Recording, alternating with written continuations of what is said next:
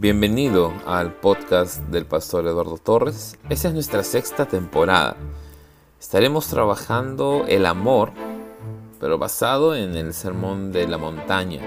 Así que no te lo pierdas. Este es un tiempo que Dios ha preparado para que podamos también crecer en amor. Dios te bendiga.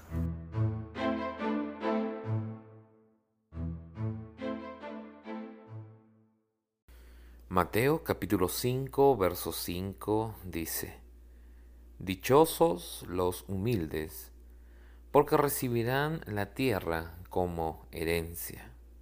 El adjetivo eh, griego, praus, puede traducirse como humilde, pero también como manso. De ahí que algunas eh, versiones prefieren traducir Bienaventurados los mansos, aunque es la misma palabra. Por lo tanto, eh, sea que encontremos la palabra humilde o manso, esto implica el ejercicio del dominio propio. Muchos creen que la mansedumbre es señal de debilidad, nada más distante de la verdad. No cualquiera puede llegar a ser manso o humilde se requiere de una fuerza muy grande. Cuando yo hablo acerca de mí, por muy eh, negativo que sea eso que estoy contando, por lo general no me siento eh, atacado al, al aceptarlo.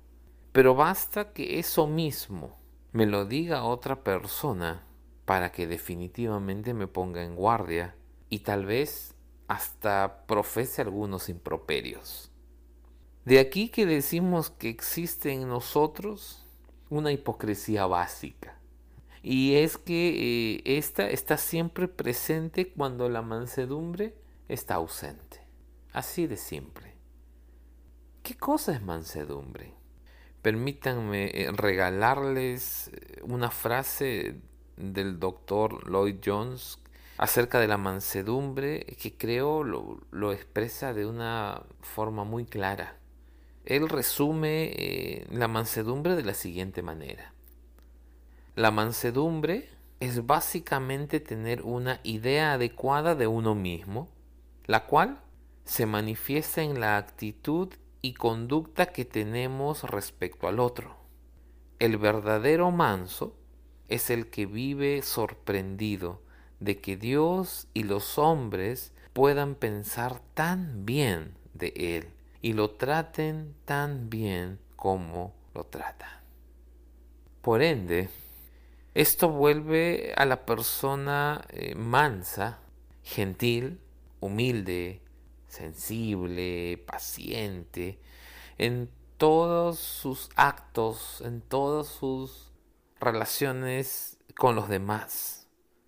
Esto les asegura ser bien vistos por los demás y obviamente recibir la tierra por heredad. Ellos no la imponen, es Dios mismo quien les entrega esa heredad. Por lo tanto hay virtud, hay alegría en poder desarrollar el dominio propio, porque eso también nos permite amar de forma correcta. Y tal vez podemos preguntarnos ¿Cómo puedo amar con dominio propio? Y es que solamente podrás amar de forma correcta si es que tienes el correcto entendimiento y la idea adecuada acerca de ti mismo y del otro.